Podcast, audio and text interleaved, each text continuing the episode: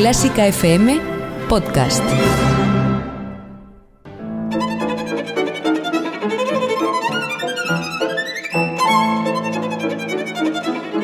Hoy toca con Carlos Iribarren.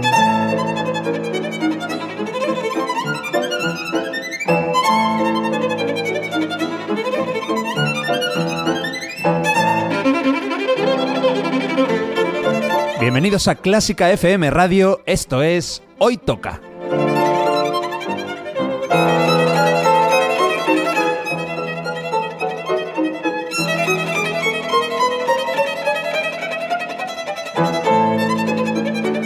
Vamos a escuchar música de calidad, de primera categoría. Algunas piezas son conocidas, otras no tanto, pero todas tienen algo en común.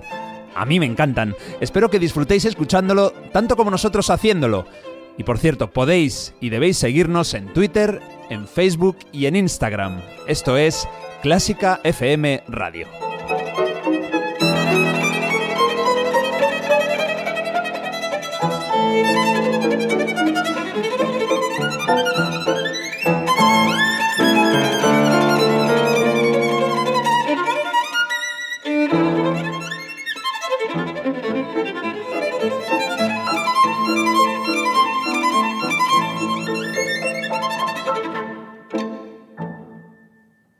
Nuevos regalos para los mecenas de Clásica FM. La mascarilla exclusiva de Clásica FM, con el diseño de Pablo Morales de los Ríos, puede ser tuya. Si eres mecenas o te unes a la familia de mecenas antes del 31 de enero, te la enviamos a casa gratis. Apóyanos con 5 euros mensuales. Ayuda a que Clásica FM siga siendo posible y recibe nuestra mascarilla homologada para que te sientas parte de nuestro equipo. Y además, de regalo, uno de los marcapáginas de Creadoras de la Historia, diseñados por Shakira Ventura. Hazte mecenas antes del 31 de enero. Más información en la pestaña Hazte mecenas de clásicafmradio.es.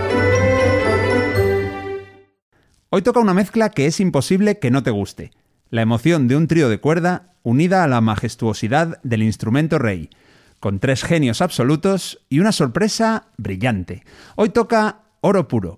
Hoy tocan cuartetos con piano.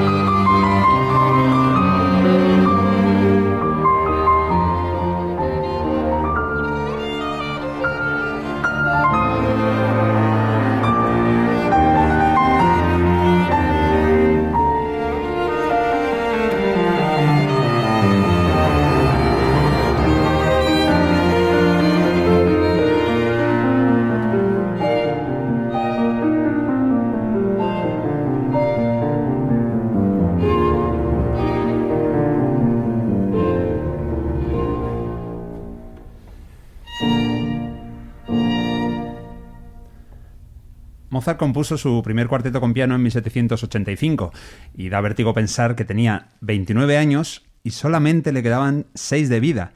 Hemos escuchado el segundo movimiento, el andante, de ese cuarteto con piano número uno en sol menor, interpretado por Isaac Stern al violín, Jaime Laredo en la viola, Yoyoma con el cello y Emanuel Ax en el piano. Esto es una joya, ¿o no, Mario Mora? Es una auténtica joya. Estaba pensando, Mozart con 29 años, qué joven y qué viejo al mismo tiempo. Claro, por eso, porque, ya, poco, le, poco, le, quedaba. Le quedaba poco y estaba ya en su periodo de madurez, a pesar de todo. ¿Cómo Bueno. habría sido su periodo de madurez Ya. si hubiese vivido 60? Nos lo podemos preguntar de tantos, ¿no? Que eh, Schumann, Schubert, gente que no llegó a los 60. Bueno, Beethoven no llegó. ¿Cuánto vivió? 50 y... Casi eh, 50 y mucho, 57, 57 creo. casi. Pues eso. Bueno, la que sí que es una joya es Ana Laura Iglesias. ¿Cómo estás? Hola Carlos, ¿qué tal? Oye- Jolín, qué, qué maravilla volver a estar aquí en Hoy Toca. Claro, es que hemos tenido que esperar a, a enero para que te apuntaras a un programa en la temporada Sí, 2020, casi ha tenido que, 2021. que autorizarlo alguna autoridad que yo estuviera aquí, pero bueno, Sí. por fin ha podido ser y por fin Mm. estoy de vuelta. Bueno, te perdiste el del chelo, pero hoy cuartetos con piano. Es que os quería tener a los dos. Ay, qué bien, qué bonito, qué maravilla. Bueno, oye, tiene dos eh, cuartetos con piano, eh, Wolfgang Amadeus Mozart. El segundo es de 1786 y es en mi bemol mayor. Este era el primero, que es en sol menor, como he dicho. Solamente por eh, la, la nomenclatura o la, Mm. por el, el- La tonalidad. La tonalidad. eh. ¿Qué diferencias se pueden sacar? Solo por el título. Hemos dicho si bemol mayor y Mi, sol mi menor. bemol mayor y sol menor. Eso es.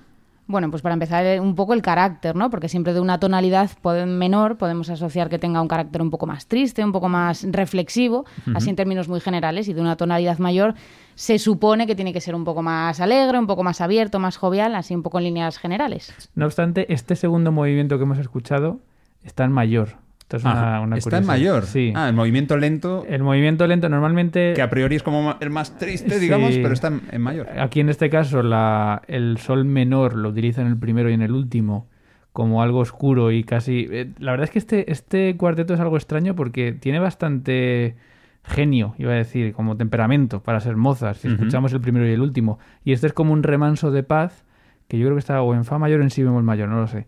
Pero que es, es mayor, es, es un, mucho más amable y mucho más abierto. Y, y es curioso eso, que el cuarteto está en menor, pero este movimiento está en mayor. Está en mayor porque dura siete minutos, eso para empezar. O sea que es mayor, es mayor que la mayoría. No será el más largo. No, pero bueno.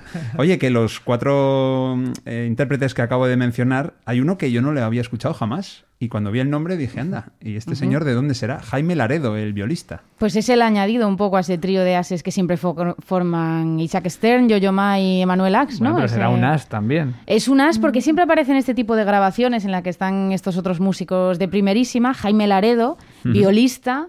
Mm, Yo tiendo a pensar que es mexicano, de ascendencia latina o hispana, pero la verdad es que no lo sé. Podría ser de Salamanca, que tampoco Igual se tengo yo. dice Jaime Laredo. Eso seguro. Eso también lo pensé, pero yo creo que debe ser el, el músico más famoso de la historia de Bolivia. Toma Ah. ya, boliviano. Porque es de Bolivia. Y, por cierto, no es fácil saber dónde han nacido el resto. Porque, bueno, Isaac Stern igual es un poquito más fácil. Es ucraniano. Bueno.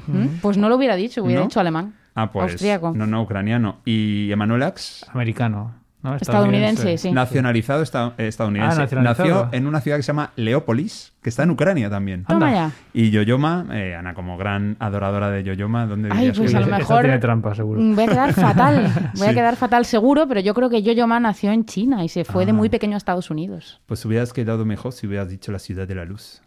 ¿En París? Nació en París y Ah. fue criado en Nueva York y de origen chino, evidentemente, pero sí, sí, nació Anda. en París. Lo que se aprende ¿habla con hoy toca, ¿eh? La pregunta es, ¿habla chino? Yo pienso que sí, que toda su familia lo es, pero Pégale bueno, un toque. yo, yo qué sé. Mándale un, mándale un un WhatsApp. segundo. A ver si nos contesta. Vamos a consultarlo. Al final del programa. Oye, en 1785, cuando eh, Mozart publicó este cuarteto con piano número uno, eh, Beethoven tenía 15 años y parece que eh, se dedicó a componer cuartetos con piano también. De hecho, es que sacó hasta tres. Y están fuera de catálogo en el sentido de que son de estos que eh, no son opus, sino W o minúscula o mayúscula. Wow, Mario, Wow, cuéntanos algo de esto, eso. que yo no sé mucho de ello. Yo la verdad es que no los conocía y, y Beethoven tiene un catálogo oculto en esos wow bastante interesante con alguna sonata para piano, alguna cosa así. El dúo de viola y cello, El dúo de violín. con gafas obligadas. Eh, ¿Perdona? Es una pequeña rareza que tiene Beethoven dentro de este opus extraño que es el WOO, W-O-O. Es un dúo para viola y cello que Beethoven subtitula con gafas o con anteojos obligados. ¿Y por qué? Bueno, esto al parecer viene de que lo escribió para un chelista amateur y un poco haciéndole el guiño de que se anduviese con ojo porque realmente mm, tiene una cierta dificultad técnica. Yo lo he tocado Ah. este dúo y no me parece para ningún amateur. Igual Vale. es que eran muy buenos los amateurs en la época de Beethoven, porque puede- ahora no lo veo. Se podría llamar el no te relajes tampoco. Claro, ¿no? ojo, cuidado, que, que te la vas a pegar. No te confíes. Bueno, vamos a escuchar el movimiento que he seleccionado de, de Beethoven. Es concretamente un, el andante con moto, también movimiento lento, del cuarteto con piano número 2, del central de los tres que tiene. Este es en re mayor y lo van a interpretar el trío con piano de Hannover.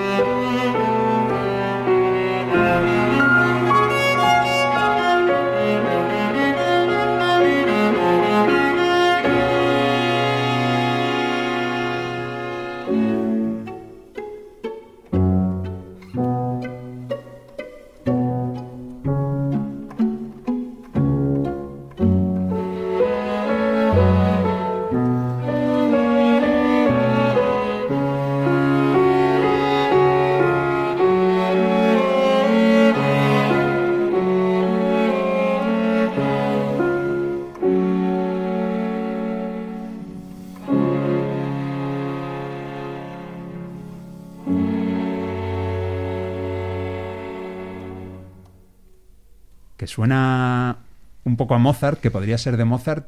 Yo creo que sí, pero también puede que tenga el sello Beethoven. En algunos giros sí. A veces como acompaña el piano, un pom, pom, pom, pom, pom, pom. eso es muy Beethoven. Ese punto un poco más oscuro quizá que el de Mozart, ¿no? Sí, pero es cierto que no, o sea, si, me- si nos lo pones sin decir de quién es, yo no, yo creo que no habría dicho Beethoven, Hombre. porque todavía, todavía no tiene esa, esa capacidad de sorpresa que tiene su, su música normalmente. Pero ya, bueno, solo tenía 15 años, pero ya algo muestra, ¿no? De lo que puede ser el genio que se está viniendo. Hombre, yo creo que aquí detrás de esto hay, hay una mente maravillosa, eso seguro. Parece que se inspiró bastante en lo que había hecho Mozart hasta entonces. De hecho, en el primero de los tres eh, utilizó incluso un tema de una sonata para violín de Mozart. Y bueno, compuso estos tres prácticamente seguidos en este año. Y ya no compuso ninguno más nunca, aunque arregló para cuarteto con piano, para este ensamble que estamos escuchando hoy, eh, su quinteto con piano e instrumentos de viento. Mm. Lo, Lo arregló él mismo, seguro que por algún, encargo. por dinero, sí. Sí. Para hacer alguna versión o Mm. algo así. O sea que la muerte tenía un precio y Beethoven también. Hombre. Beethoven, vamos, el dinero, era un Hablando de empresario, dinero, o sea, era un empresario, claro. Sí, sí. vamos. Oye, hemos hecho ya programa de tríos con piano, hicimos eh, quintetos con piano también. La- me acuerdo que sonó La Trucha, por, Por ejemplo. cierto, lo escuché el otro día Vaya. y habías prometido una segunda parte. ¿Y? Pues ¿Qué, que no ¿Me lo he has muerto hecho, o qué? No lo has hecho. Ah, ¿Cómo se ya. andará, Mario? No sé, también te prometí que te invitaría a un cocido y eh, aquí estamos. eh. Dame tiempo, ¿no? Yo pensaba que la ibas a hacer antes de este programa. Aquí Por- rindiendo no. Porque cuentas. te dimos ideas de granados, Sí, de sí, sí. tal, foré. Pues ¿Lo has no. preparado ya, Pues no, no, no, es- no lo he Pues- preparado, pero lo prepararé. el tiempo vuela. Bueno, decía que, que, claro, la diferencia tanto con el trío con piano como con el quinteto con piano es que hay un instrumento que, que falta o que sobra, digamos. En, este, en este caso, por ejemplo, con el trío con piano, eh, la diferencia es que lo que estamos escuchando hoy hay viola. Hay viola. Y la diferencia con los quintetos con piano es que sobra un violín. Sobra un violín. Eso es. O sea, se van añadiendo viola, luego violín. Vale, entonces, si por ejemplo Mario Mora con Sí. el cuarteto matrice de Hmm. Ana Laura eh, tocáis eh, el, el quinteto con el, quinteto, Cuarte- el cuarteto con piano, sobra, sobra alguien, sobra las- el segundo violín del Hay que cuarteto. nominar. O Sí. un violín hay que tirar fuera. Claro, sería uno de los violines. Supongo que siempre se suele hacer con el primer violín, el que se queda en el ensemble cuando se hacen este tipo de formaciones. Así que se nos iría Laura Hidalgo en este caso si hiciésemos un cuarteto, que es nuestro segundo violín. Igual no le importa, Pero- porque cogerse un día libre de repente, igual Claro. le, le apetece ir a ver a... Bueno, Pues iba, a decir, ser. iba a decir a otra provincia, pero según están las cosas... sí. Que nos Igual- haga unas fotos, si no, Igual desde no fuera. le dejan. Bueno, aquí jugue- jugueteando con las formaciones de, de la música de cámara, que la verdad es que me encanta. Y me encanta también Johann Brahms y me encanta... Johannes, perdón. Johan- Johannes Brahms. Y Brahms. Brahms, bueno, sí. sí, Que pero- desde que sabéis alemán. Hombre, pero hoy no está aquí Tatiana Yavari, nuestra invitada del programa de Sajonia, nos podemos relajar un poquito. Johannes Brahms, eh, vamos a avanzar 90 años, ni más ni menos, de 1785, nos vamos a ir a 1875, que son Ajá. los mismos números, pero cambiados del medio, y llegamos a, pues, a la obra de este hombre. Eh, Mario, yo no sé si tú sabes cuántos cuartetos con piano tiene. Pues eh, si te digo que me acabas de... De pillar. Sé que tiene... Yo creo que lo sé. Yo creo que tres. Pero... Mm, tres, yo iba a decir tres. Pero es la, es la, es quizá el, el género con los cuartetos para cuerda y los tiene, tiene también sexteto para cuerda o quinteto. sí, tiene dos, tiene dos Ahí me pierdo un poco, fíjate, ahí me pierdo un poco. Pues tiene tres, son las opus 25, 26 y 60, aunque los tres los comenzó en 1856, el mismo año, pero es que el tío después tardó un montón ya en terminarlos y en estrenarlos. Por ejemplo, el 1 y el 2 los terminó en 1861, cinco años después, los estrenó en 1862, pero el tercero se retrasó hasta 1875, o sea, casi 20 años después de que empezara. Se lo encontraría por un cajón por ahí y Sí. diría, oye, esto, ¿Esto es mío? Mira, vamos a sacar esto a- Igual no era suyo. adelante. Y dijo, voy a... Ah, También puede ser que lo robara. Y le pasaría como a mí, por ejemplo. Yo a veces, pues, eh, yo qué sé, se me ocurre alguna cosa para algún guion y la escribo ahí, igual es de noche, y, y luego intento descifrarlo y no entiendo nada. Eso le puede pasar a un músico dirás, también. ¿no? esto es mío. Como Rajoy, ¿no? Que no entiende su letra. También puede ser. Esto, ¿qué, puse, ¿Qué puse yo aquí? ¿Qué puse yo Lo- aquí? la pregunta siempre que pasa esto, que a veces pasa, la pregunta es, eh, ¿cogerán lo que escribieron en su momento tal cual o lo tomarán como idea y empezarán de cero otra vez? Yo creo claro, que la segunda. Han aprendido mucho ya. Claro, es como cuando vemos un vídeo nuestro tocando hace unos años, que en parte nos horroriza. Si queremos volver a tocar lo mismo, partimos de la idea que teníamos en ese momento, pero no lo haríamos igual. Claro, si ya era complicado lo de antes que te he dicho, de whatsappea a Yoyoma y le preguntas, eh, whatsappear a Brahms. No me ha contestado, por cierto. Sí, ¿eh? pero por lo menos hay una posibilidad, pero whatsappear a Brahms... Bueno, si Mario Mora no tiene línea directa con Brahms, no la tiene nadie, también te digo. Eso también es verdad. Oye, en 1856, cuando empezó a componer sus tres cuartetos con piano, eh, he leído que Brahms estaba en su época Sturm und Drang. Que esto es como época tormentosa, ¿no? De, de- de darle muchas vueltas a la cabeza. Está un poco agobiado, ¿no? Es que Brahms tuvo unos inicios un poco, pues eso, tor- tormentuosos, Ujú. tormentuosos. No, Tormentosos. tormentosos. Estás mezclando tormentosos y to- tortuosos. Tortuosos. Tortuosos. También, tortuoso también. También tenía todos los momentos. Eh, porque fue como mendigando un poco el, el- el hecho de hacerse reconocido. Fue, llamó a casa de los Schumann, estuvo viviendo con ellos. Al mismo tiempo, pues dirigía coros de, de mujeres para, para ganarse un poco la vida, pero tenía ahí la sombra de su padre, que era un alcohólico. O sea, que tenía, tenía un mundo así como bastante, bastante oscuro en su cabeza. Y fueron años un poco inciertos hasta que empezó a ganar ya la fama que tuvo, en la que ya, pues sí que le sirvió mucho para sentarse y para componer ya, sobre todo las sinfonías y demás, pues dio muchas vueltas. ¿Con qué obra ganó la fama? ¿Cuál fue la obra del millón? Eh, a ver, no creo que haya ninguna en concreto, pero yo creo que tuvo que esperar 10 o 15 años hasta que se le empezase a reconocer. Su primer concierto para piano, que es anterior. Esto es Opus 20. ¿qué? 25. El Opus 15, que es su primer concierto para piano, fue un fracaso, por ejemplo. Claro. Bueno, que Eh, vamos a escuchar es el 60, porque es el tercero. Ah, pero mm. eh, los dos primeros sí que son 25 y 26. Y, y yo creo que fue sobre todo a partir de las sinfonías. Estamos hablando ya de 1860 y mucho, me parece. O sea que le costó, le costó bastante. Bueno, pues eh, hay que decir que seguramente estaba en estos pensamientos meditabundos y tirando a dramáticos, porque el primer movimiento parece que confesó a su amigo Hermann Dieters que trataba de un hombre que se volaba la cabeza como única solución. Y de hecho este cuarteto eh, creo que se subtitula Werther. Es que es esa novela de Getty tan romántica, deprimente, en la que un tío pues solo piensa en su enamorada y es un amor imposible y hasta que acaba como acaba. Sí, yo lo había oído este subtítulo de este cuarteto. Yo es que soy un poco incrédulo con estas cosas. Escéptico. Porque Brahms eh, nunca hace obra descriptiva. Ujú. Su- No lo- él, no- es, él, es, él es de la vertiente de la música pura. Es decir, la música por sí misma ya funciona. No necesita de una escena o de, un, de contar una historia o tal. Puede ser que sea cosa del editor, lo del subtítulo, que a Es- veces es se que hacía mucho para popularizar la obra, claro, y vender más copias. Y lo de que le dijo al amigo esto va de esto, no. Pero ¿y ¿quién, quién dice que ha dicho eso? Eh, no lo sé, yo no estaba allí, Mario. No estaba allí. Sé que soy mayor que vosotros, pero no estaba allí, podéis ¿Lo creer. dijo Brahms? No sé, no sé qué dijo Pons. Pero bueno, en todo caso es el primer movimiento, ¿vale? De, de lo que vamos a escuchar ahora, que vamos a escuchar el segundo. Esta vez, aunque sea el segundo, no es eh, lento, digamos, como los dos anteriores. eh, de un cuarteto que también se comenta que podría tratar del amor imposible, Que no, que no. equiparando, Que no, déjame que termine la frase, equiparando el amor imposible de Werther por su enamorada, que no recuerdo su nombre, por eh, igualándolo con el de Brahms por Clara Schumann. Porque ahí sí había algo, ¿no? Tampoco. Tampoco, todo Vale. mentira. Se Venga, confirma, lo de venga. Clara Schumann y Brahms era mentira. Venga, presento eh, la pieza y ya está. Y nos olvidamos de chorradas. Es el segundo movimiento de su cuarteto con piano número 3 en Do menor. Es un esquerzo, también alegro. Y nada, los intérpretes son Domus, que es un cuarteto con piano formado en. eh, antes he leído Uken. Digo, ¿qué es Uken? Cuando apunté yo esto, es UK. Ah, En, y el en es de 1979.